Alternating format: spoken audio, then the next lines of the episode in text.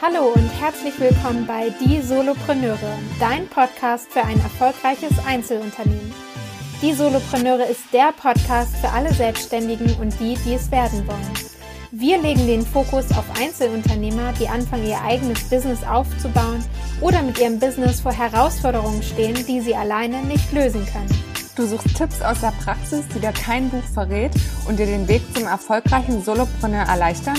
Dann bist du hier genau richtig. Wir sprechen mit etablierten Unternehmern, die dir aus der Praxis sagen, wie du Fehler vermeiden und schnelleres Wachstum erreichen kannst. Lerne aus den Geschichten, den Wegen und den Fehlern von anderen und schaffe dir ein Umfeld, das dich weiterbringt.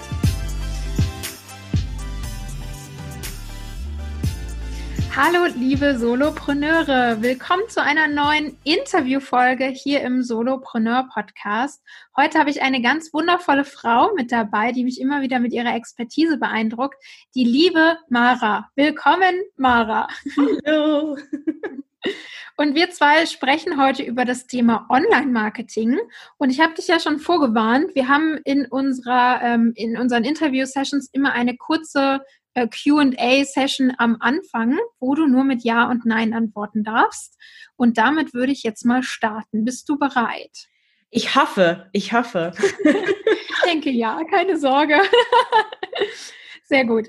Hast du von Anfang an alleine gearbeitet? Ja. Hast du Fördermittel in Anspruch genommen? Ja. Hast du einen Businessplan geschrieben? Ja. Hm. Hast du direkt Vollzeit begonnen? Ja. Bereust du es, etwas nicht getan zu haben? Niemals, nein. Sehr gut. Gab es einen Zeitpunkt, wo du aufgeben wolltest? Nein. Glaubst du, in zehn Jahren noch dasselbe Business zu führen? Auf keinen Fall. und jetzt noch eine private Frage, die du nicht mit Ja und Nein beantworten musst. Wieso ein Mops? Weil Möpse einfach die tollsten Nicht-Hunde dieser Welt sind. Also ich bin gar kein Hunde-Fan, aber ich liebe Möpse, weil sie sind vom Charakter her einfach so einzigartig und so menschennah und ähm, sehr auf den Menschen geprägt. Und als ich dann selbstständig geworden bin, hatte ich Zeit und wollte gerne Gesellschaft und dann habe ich mir einen Mops adoptiert. Geil. Mega, vielen Dank. Das war schon unsere Einführungsrunde. Da war ja doch das eine oder andere Nein noch mit dabei. Ähm, Gott sei da würde ich jetzt auch die, was? Gott sei Dank, es kam immer nur ja, ja. Und ich fühlte mich so wie, wie so ein Standard-Selbstständiger, äh, ne? So nach Plan, ne? Alle, du machst alles. Nee, gar nicht, denn tatsächlich, ich glaube, na, weiß ich gar nicht, müsste ich mal auswerten. Viele haben tatsächlich äh, zum Beispiel keinen Businessplan geschrieben oder gar keine Förderung in Anspruch genommen, weil das irgendwie erst zu so einem späteren Zeitpunkt dann ins Blickfeld gekommen ist und wir einfach gesagt haben, das ist mein Thema, ich mache mich damit selbstständig, wird schon. Also es ist ganz spannend, wie die, die Antworten da unterschiedlich ausfallen. Hattest du beim Thema Businessplan schreiben, ähm, Förder, Fördermittel jemanden, die, wo du um Hilfe gefragt hast oder waren das Sachen, um die du dich komplett alleine gekümmert hast? Also ich glaube, dadurch, dass ich jetzt auch schon ein bisschen älter bin und jetzt äh, von der Uni schon ein bisschen weiter weg, also viele machen sich ja auch nach der Uni oder während der Uni halt selbstständig und nehmen dann halt so die Studienhilfe in Anspruch. Und bei mir war das aber so, ich habe mich entschieden, selbstständig zu sein. Das war im November 2017. Und dann bin ich im Januar 2018 selbstständig gewesen. Das heißt, ich mhm. hatte bis dahin auch noch einen Job, äh, aus dem Job gekündigt und sofort in die Selbstständigkeit. Und da war mir klar, nimm alles mit, was du kriegen kannst. So und dann habe ich halt überall rumgefragt und hier in Bochum, ich sitze ja im Ruhrgebiet, da ist ein richtig richtig geiles Startup-Netzwerk. Also wenn ihr aus dem Ruhrgebiet kommt, auf jeden Fall mal zu einem Netzwerktreffen gehen mit dem Gregor und ähm, die unterstützen dich, die helfen dir. Und dann habe ich mich da informiert und dann hat er gesagt, du kannst doch beim Arbeitsamt so einen Gründerzuschuss beantragen. Und das war bei mir relativ schwierig, weil ich hatte nur eine ganz kurze Arbeitslosigkeit. Also das heißt, ich, ich hatte irgendwie drei Wochen oder vier Wochen und in der Zeit musste ich alles ausfüllen. Ähm, das gab ganz schön Stress, weil ich bin da ein bisschen schluderig gewesen. Aber ich habe es am Ende noch geschafft, auch mit der Hilfe hier von der Bochumer Wirtschaftsförderung. Und äh, die haben mir geholfen, den Plan dann zu ja, ich sage mal, zu perfektionieren. Ähm, grundsätzlich mache ich nichts mehr, was da drin steht. Also ich habe schon mal wieder ein ganz anderes Business. Das heißt, um die Förderung zu bekommen, musstest du auch den Businessplan schreiben dann. Genau, das war Grundlage beim Arbeitsamt. Ich muss ehrlich sagen, ich glaube, das ist manchmal auch so ein Glücksspiel. Also sie mochte mich halt gerne, also die beim Arbeitsamt mochte mich gerne, weil ich hatte studiert, ihre Kinder studieren ja auch, da war ja gleich so eine Gemeinsamkeit, die fand mich sympathisch. Das ging schon im, im ersten Gespräch hat sie mir zugesagt, dass ich die Förderung kriege. Und das okay. ist eigentlich ja sehr untypisch fürs Arbeitsamt. Deswegen, ich hatte da auch wieder ganz viel Glück, wie immer, und ähm, habe das dann mitgenommen. Das war auch ein gutes Geld. Ich glaube, das waren sechs Monate. Dein Arbeitslos Arbeitslosengeld, irgendwie, ich weiß nicht, 1300 Euro, ne, die du einfach mal gekriegt hast, also wie so ein Gehalt. Und ich hatte ja auch schon Kunden, als ich gestartet bin. Deswegen waren das, das waren echt schon mit gute Monate. Also das war anders als bei den meisten wahrscheinlich. Ja, ja, ist auch cool, also zu sagen, okay, du hattest zwar diesen, diesen ähm, Timeslot, wo du quasi arbeitslos warst, aber wusstest ja auch schon, was als nächstes kommt und dann die Zeit sinnvoll zu nutzen, um alles mitzunehmen, was irgendwie geht. Also das würde ich rückblickend auch auf jeden Fall anders machen. Es gibt ja auch welche, die dann halt nebenberuflich selbstständig anfangen. Das finde ich auch völlig okay. Man muss halt auch immer gucken, wo man steht. Ich habe kein Kind, ich habe keinen Kegel, ich bin hier alleine gewesen, ich habe nur gearbeitet in Bochum. Das heißt, ich habe hier jetzt auch kein freundschaftliches Netzwerk oder so, wo ich darauf achten hätte müssen. Deswegen war das für mich der perfekte Zeitpunkt. Ich denke, wenn man ähm, jetzt wirklich schon so Verpflichtungen hat, Familie hat, da auch Schulden hat, dann ähm, muss man sich das auch gut überlegen. Dann dieser Schritt in die Selbstständigkeit, ich glaube, den den fühlen manche anders, als er dann wirklich ist. Also ich glaube, man stellt mhm. sich so vor, als wenn das eigentlich einfach ist, weil man sehr selbstständiger Mensch ist, sehr strukturiert. Aber wenn man dann auf einmal da ankommt und dafür bist du jetzt verantwortlich und das musst du machen und das und das und das und äh, ich bin ja zum Beispiel total der Steuerhasser. Ähm, das ist so ein Thema von Anfang an. Ich bin gar nicht so ein Zahlenmensch, deswegen bin ich immer froh, wenn ich da irgendwas abgeben kann. Glaubst du, dass ähm, oder würdest du rückblickend sagen, dass es für dich auch sinnvoll war, erstmal in der Anstellung zu sein, aus dem Studium rauszukommen, die ersten Erfahrungen zu machen und dann zu sagen, ich mache mich jetzt selbstständig? Oder ähm, hast du da gar nicht so viel ja, an Expertise, sage ich mal, auch mitnehmen können, die dir heute was bringt? Das ist ja so ein Vorurteil, was dem Studium immer sehr angelastet wird. Ich habe ja in Flensburg studiert an einer Fachhochschule. Das heißt, da war es ja eh schon praxisnah. Mein Studienfach war halt äh, Schwerpunkt Marketing, aber ich habe klassisch BWL studiert. Und ich muss sagen, ich hatte halt das Glück, auch wieder, ich bin ein sehr glückliches Kind anscheinend. Ähm, ich habe sehr viel Glück in meinem Leben gehabt, das weiß ich auch, ähm, dass ich Dozenten hatte, die wirklich Berufserfahrung hatten. Da war zum Beispiel der Erfinder des Minimilks, war mein Marketingdozent für internationales Marketing. So, das sind halt Hausnummern, von denen man wirklich was lernen kann kann. Und ja. deswegen, ich habe auch während des Studiums schon ähm, bei der größten Spielplatzgerätefirma der Welt gearbeitet. Da war auch ein Standort in, in Flensburg, da war ich Marketingassistentin.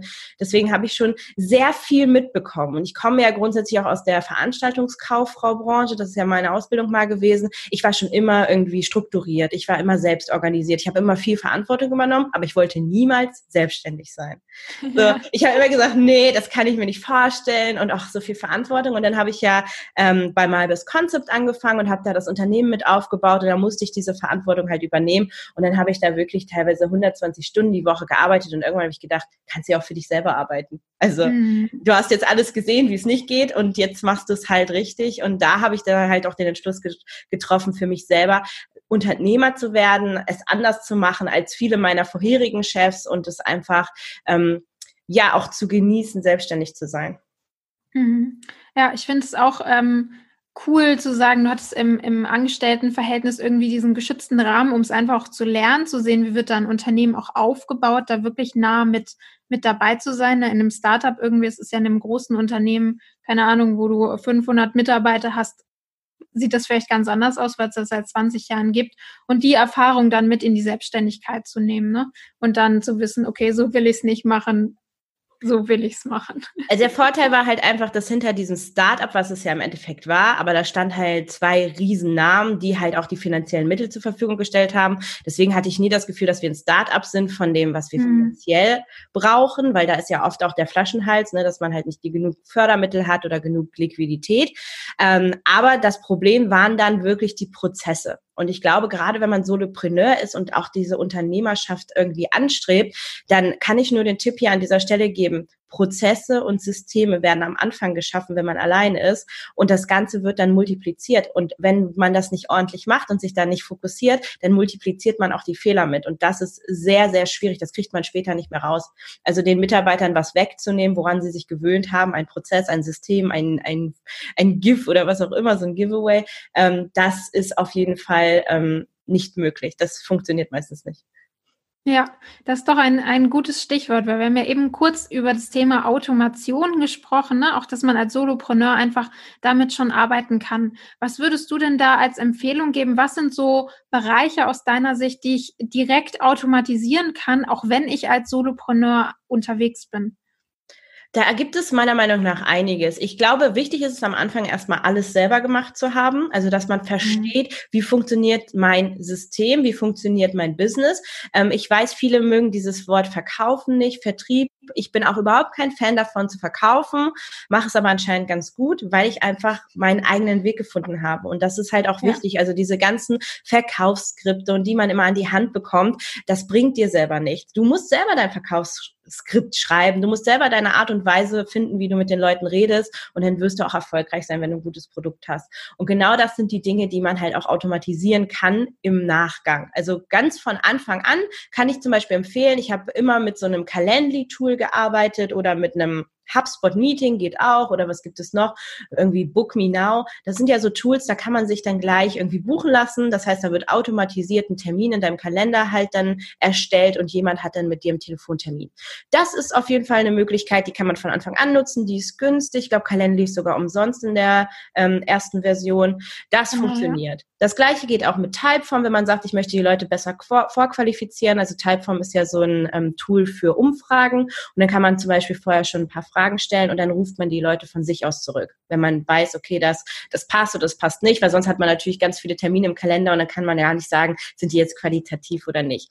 Das wären so zwei Sachen, die ich auf jeden Fall empfehlen kann. Dann kann man am Anfang, wenn man eine Website hat, das ist auf jeden Fall wichtig, wichtig. Heutzutage die digitale Visitenkarte, dein Schaufenster im ähm, Online-Bereich und das sollte man auch pflegen und da sollte man halt auch auf jeden Fall ganz viel Liebe reinstecken. Und was man im Online-Marketing noch automatisieren kann, ist natürlich das E-Mail-Marketing, ne? was denn dahinter steht. Also zum Beispiel das Thema Newsletter-Erstellung, dass die Leute sich da eintragen können, aber auch wenn du jetzt so einen Kalendertermin hast, dass automatisch tolle E-Mails rausgehen, SMS rausgehen und ähm, das kostet auch ganz wenig und ist ganz einfach und es äh, bringt sehr, sehr viel Mehrwert, weil viele das nicht nicht machen. Ja, würdest du sagen, das ist ähm, was, was man am besten auch direkt von Anfang an mit integriert? Hast du das auch von Anfang an? Gut, du hattest die Expertise darüber natürlich auch. Die hat jetzt vielleicht nicht jeder, der anfängt, sich selbstständig zu machen. Aber einfach auch zu sagen, auch so dieses Thema Newsletter, ist das was, was ich wirklich sofort brauche? Ich glaube, das Thema sofort ist immer ja, das ist, das, das kann man von zwei Seiten beleuchten. Also was brauche ich wirklich sofort? Eigentlich, wenn ich Unternehmer bin, brauche ich ja alles sofort. Ne? Wenn ich Solopreneur bin, brauche ich alles sofort. Aber ich glaube, dass ganz am Anfang ist es wichtig und davon bin ich überzeugt und deswegen sind auch alle meine Programme immer so aufgebaut, dass man sich erstmal mit sich selber beschäftigt. Was sind meine Werte? Was sind meine Motivationen? Was möchte ich überhaupt verändern? Was ist meine Mission, Vision Statement? Das hört sich manchmal ein bisschen spirituell an, aber wenn man das wirklich, habe ich vor kurzem auch gerade wieder rausgekramt, nochmal so vor sich liegen hat, dann, dann ist man wieder wieder auf dem richtigen Kurs. Dann weiß man, wo mhm. man hin mhm. will. Und dann kommt ja das Thema Angebot, Positionierung, Zielgruppe. Und wenn man diese Themen richtig klar definiert hat, und ich weiß, das ist immer ein Prozess, aber wenn man irgendwann an einem Punkt ist, wo man sagt, das ist gut, da gehe ich jetzt mit raus mit diesem Angebot, ähm, dann kann man sich im nächsten Schritt über das Thema Automation Gedanken machen und ähm, so eine Newsletter-Automation, auch wenn man es nicht selber kann. Ich kam jetzt natürlich aus dem Bereich und konnte es selber erstellen. Da gibt es ganz tolle ja, Freelancer, die dich da unterstützen für kurze Projekte, kleine Projekte und damit wenig Geld wirklich dir tolle Automationen aufbauen. Zumindest, dass du eine Möglichkeit hast, dass die Leute in deine Liste kommen. Und je früher du anfängst, desto mehr Wahrscheinlichkeit hast du eine sehr große Liste innerhalb von wenigen Monaten, Jahren, die du dann bespielen kannst. Mhm. Hast du einen Tipp, wie, wie regelmäßig man so ein Newsletter versenden sollte? Wie ist da deine Erfahrung? Einmal im Monat, alle zwei Wochen? Gibt es da so eine Faustregel? Ja, das wünschen sich ja immer alle, ne? Also im Online-Marketing gibt es immer Blueprints und Faustregeln und alles funktioniert bei allen gleich. Aber ähm, ja, es gibt da sogar so eine Art, ich sag mal, Leitfaden, wie man es machen kann. Einmal im Monat ist für mich, hey, ich gebe dir mal ein paar Updates. So. Einmal die Woche ist schon, wir lernen uns besser kennen. Zweimal die Woche ist, hey, ich bin immer in deinem Kopf ich bin immer bei dir in deinem Postfach. Und das ist es im Endeffekt, was E-Mail-Marketing ja tun soll, nämlich eine Verbindung aufzubauen zu potenziellen Interessenten, damit sie dann irgendwann kaufen. Und das machen wir ja über dieses Prinzip Reziprozität. Das heißt, wir geben denen erstmal kostenlosen Content, wir geben denen kostenlose Freebies, wie zum Beispiel, weiß ich nicht, irgendeine Checkliste oder ein Webinar. Und dann kommt irgendwann der Punkt, wo wir das zurückfordern und sagen, hey, jetzt habe ich ein Produkt und das wäre perfekt für dich, kauf es dir. Und dann kaufen die Leute auch. Und so funktioniert ja dieses Newsletter-Marketing oder E-Mail-Marketing. Deswegen, also ich würde schon sagen, man fängt mit einer Willkommenssequenz an. Also es ist wie bei einer Freundschaft. Ähm, da muss man sich erstmal kennenlernen, da muss man erstmal voneinander was erfahren und dann kann man das auf zweimal bis einmal wöchentlich reduzieren. Aber weniger würde ich auf jeden Fall nicht machen. Ja, also erstmal ein bisschen mehr geben und dann sagen, okay, jetzt bin ich schon mal in deinem Kopf irgendwie gespeichert, jetzt machen wir mal ein bisschen weniger. Und dazu kommt ja dann auch noch, im besten Fall haben wir auch noch Social Media Marketing ne, und bespielen auch auf anderen Kanälen, bleiben dadurch auch im Kopf. Weil es, äh, ich glaube, man sagt ja auch, man braucht zwölf Anläufe, bis ein, ein Kunde, also ich wurde zwölfmal gesehen, bis der Kunde bei mir kauft, ne? Ja, ich glaube, die Zeit variiert, äh, Zahl variiert so zwischen sieben und zwölf, das stimmt aber schon. Ähm, und das genau, das können wir dann halt auch mit einer Kombination machen. Ich weiß, am Anfang ist es immer so ein riesen Schlaraffenland, sage ich, und dann denken die Leute immer, ach, Online-Marketing ist der heilige Gral und ich äh, mache da alles. Ich mache LinkedIn, Facebook, ich mache Newsletter, Podcast und irgendwann merken sie, oh, das ist ja nur ein ganz kleiner Teil von meinem Unternehmen, von meinem Business. Und ähm, das finde ich eigentlich immer spannend, weil dann kommt der Punkt, wo ich eigentlich immer eingreife und sage, Nein. Aufhören, fokussieren. Was willst du? Also definier doch erstmal deine Ziele. Was willst du erreichen? Und dann such dir eine Plattform, eine Plattform, maximal zwei, ähm, die dir Spaß machen, wo du auch wirklich äh, Bock drauf hast, weil das merkt natürlich der Interessent auch. Ähm, ich kriege jetzt in letzter Zeit, das ist natürlich auch so ein Prozess, aber ich kriege immer sehr viele Nachrichten, hey, dein Profil, das ist so toll und du gibst dir so viel Mühe und man sieht, dass du da so viel Zeit reinsteckst. Und ja, ich stecke da viel Zeit rein, beziehungsweise meine Mitarbeiterin, weil ich bin ja gar kein echter Solopreneur mehr. Aber ähm, ich finde das, finde das ganz spannend, ähm, dass das halt auch ankommt. Und das äh, denken viele nicht, weil Online-Marketing ist so schnelllebig und Hauptsache raus und die Idee muss noch gar nicht richtig äh, fertig sein, aber wir machen schon mal was, wir, wir schwemmen schon mal was auf den Markt, um da zu sein, ist nicht irgendwie meine Überzeugung. Also ja, und, und was ich da auch oft feststelle, ähm, gerade jetzt was Social Media auch angeht, ähm, viele sind irgendwie in dem Irrglauben, ich mache überall mal so ein bisschen was. Ich habe irgendwie zwei Postings auf Instagram in der Woche und die nutze ich dann auch auf Facebook, LinkedIn und keine Ahnung, schick einen Newsletter im Monat raus und erwarten dann aber, dass halt die große Reichweite kommt, dass die Zahlen durch die Decke gehen und dieses wirklich Energie da reinstecken, sich jeden Tag dahinsetzen. Ne? Also die großen Influencer sind auch nicht, haben nicht eine Million Follower irgendwie bekommen über Nacht, sondern weil die das seit acht, neun, zehn Jahren kontinuierlich bespielen. Klar, es gibt auch andere Beispiele, die sind dann im Fernsehen und dann explodiert es über Nacht so ungefähr. Aber die meisten stecken da ja echt viel Arbeit rein, überlegen sich Texte. Ne? Also wirklich dieses ähm, ja, da Liebe und Energie reinzugeben und dann kommt das auch zurück. Also es ist halt nicht das ich poste mal was und dann rennen mir die Kunden hinterher. Aber da hast du auch was richtig Gutes gesagt. Und zwar, die sind dann mal im Fernsehen und dann kommen die Leute. Ähm, das wird ganz, ganz viel überschätzt, was Social Media heutzutage bringen kann. Aber es wird auf der anderen Seite auch unterschätzt. Also was meine ich damit?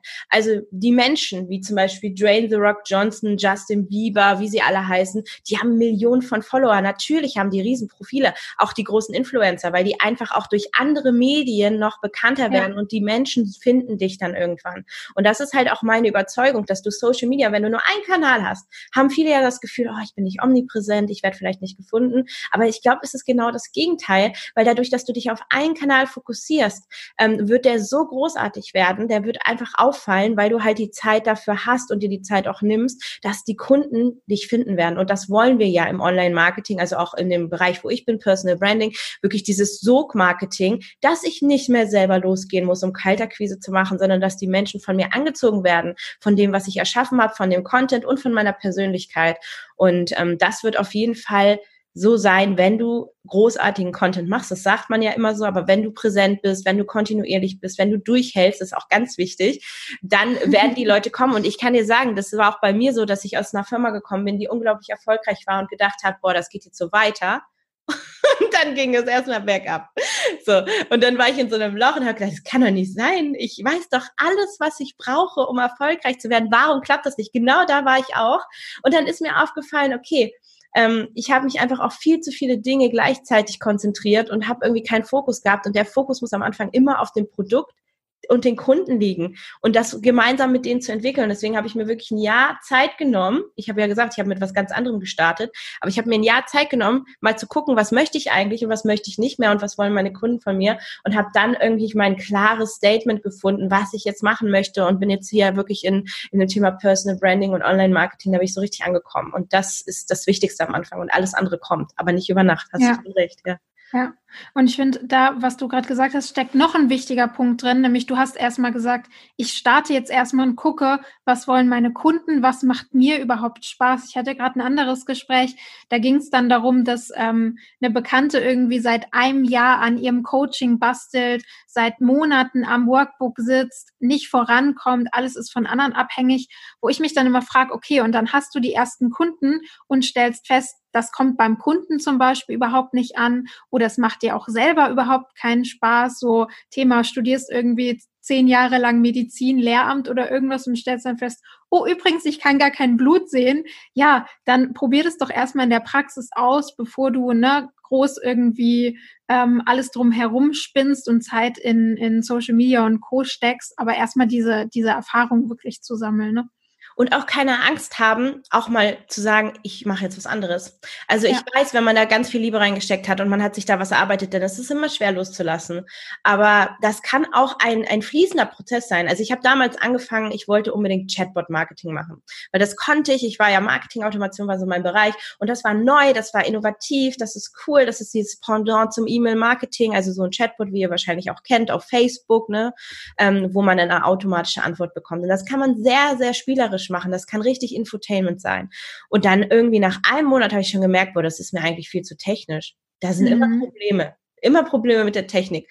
Also das ist irgendwie nicht das kreative, offene, was ich mir vorgestellt habe. Und deswegen habe ich dann gesagt, okay, ich will das gar nicht. Und zeitgleich hat aber ein Kunde angefragt und gesagt, kannst du das für mich machen? das und das und das. Und ich habe gedacht, ja, eigentlich ist das ja gar nicht, was mit Chatbot zu tun hat, aber ich mache das jetzt mal trotzdem. Und in dieser Zusammenarbeit ist mir einfach klar geworden, was ich eigentlich will und was ich nicht will. Und ähm, das ist auch wichtig, dass man dann sagt, ich mache jetzt keine Chatbots mehr. Ich mache auch kein mehr äh, Umsetzung zum Beispiel. Ich habe angefangen mit wirklich, ich bin dein Marketingmanager. Ich setze für dich um. Und dann habe ich gemerkt, ey, wenn ich drei Kunden habe in Vollzeit, dann ist das toll. Dann habe ich da, weiß ich nicht, äh, 5.000, 6.000 Euro auf meinem Konto jeden Monat. Aber ich habe überhaupt keine Zeit mehr, irgendwas anderes zu machen. Ja. Ne? Und ähm, ich kann das gar nicht skalieren. Und ich bin immer kein Fan von dieser Skalierung, aber man muss immer im Hinblick gucken, kann ich mich da irgendwann auch ein bisschen rausziehen? Kann ich das automatisieren? Kann ich da irgendwie ein bisschen weniger machen? Aber das wäre nicht gegangen. Das wurde immer mehr. Und dann habe ich auch gesagt, das mache ich jetzt auch nicht mehr. Was macht mir gar keinen Spaß mehr? Ich bin da schon rausgewachsen. Ich bin jetzt klar eine Beraterin. Eine Beraterin, die dich begleitet, die dir hilft, deine Ziele umzusetzen. Und wenn du ein Umsetzer bist, dann bist du bei mir richtig. Wenn du jemanden suchst, der für dich umsetzt, dann bist du bei mir falsch. Und das ja. war auch ein Prozess. Aber das hat ja. so gut getan, sich dann auch mal zu befreien und zu sagen, das mache ich nicht mehr, danke. Ja. ich gerne weiter. I feel you. ja, ich würde gerne nochmal auf das Thema ähm, Personal Branding ähm, zu sprechen kommen. Und was mich jetzt persönlich interessiert, tatsächlich habe ich vorhin so drüber nachgedacht, du bist für mich ja auch jemand, der polarisiert. Ne? Wenn du in den Raum reinkommst, du, du ziehst so dein Ding durch, du trägst die gelbe Strumpfhose zum grünen Kleid so ungefähr und du fällst einfach auf. Ist dir das schon immer leicht gefallen, so deine Persönlichkeit einfach auch nach draußen zu tragen und zu sagen, das bin ich, komm damit klar oder lass es? Oder war das was, was ja einfach auch gereift ist jetzt mit deinem Prozess der Klarheit quasi?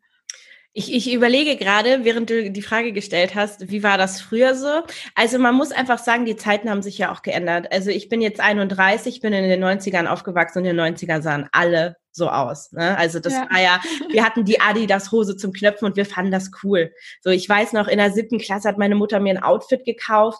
Äh, das war irgendwie so eine Flickenhose mit ganz verschiedenen Stoffen und dazu die passende Jeansjacke.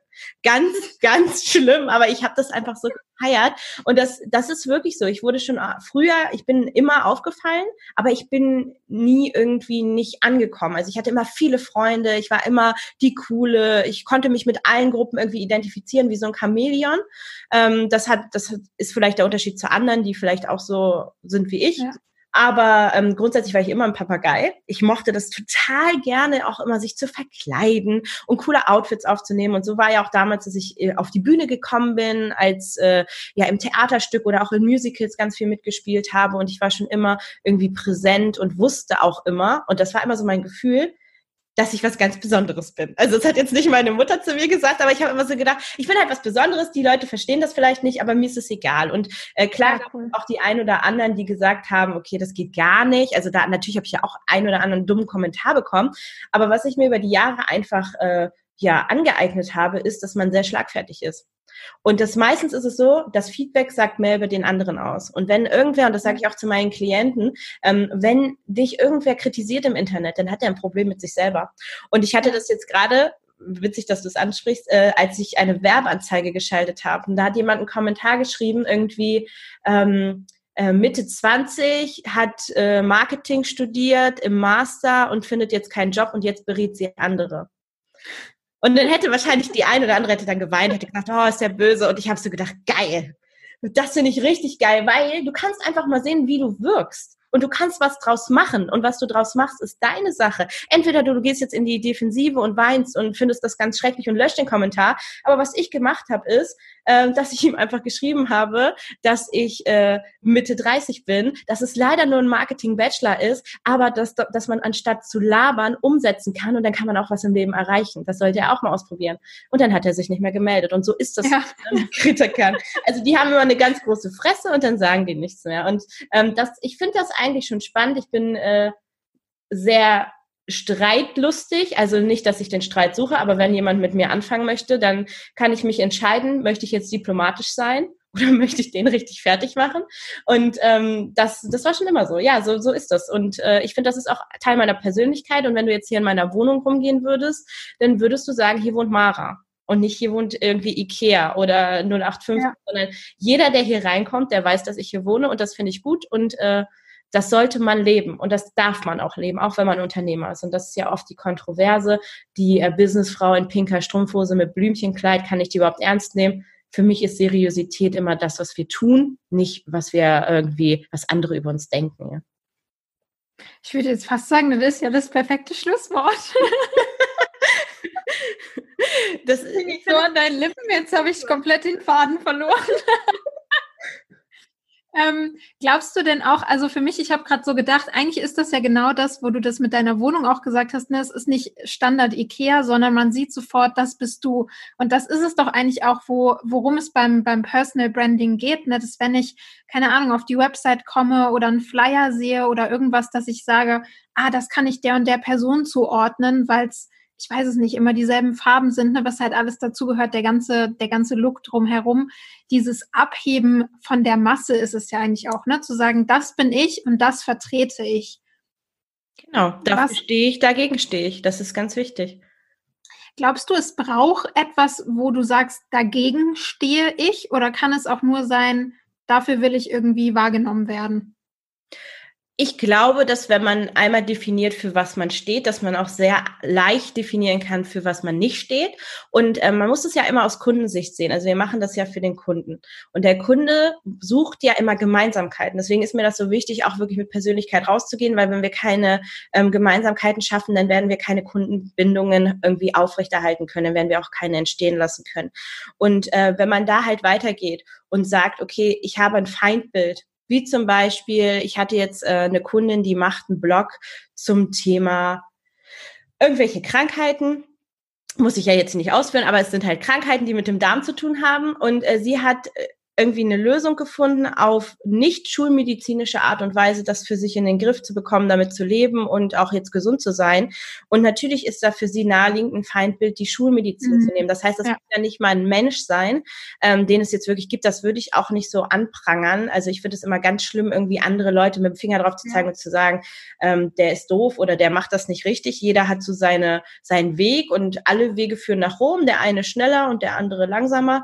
Ähm, aber ich denke schon, dass man so Gemeinsamkeiten schafft, indem man ein Feindbild, eine, eine Idee, wogegen man steht, auch schafft. Und äh, bei mir ist es ja ganz klar diese Agenturen, ähm, allgemein Agenturen, die die Kunden einfach nur über den Tisch ziehen, weil sie halt eine Dienstleistung anbieten, die standardisiert ist und überhaupt nicht individuell und meistens auch keine Ergebnisse bringt, sondern nur Enttäuschung.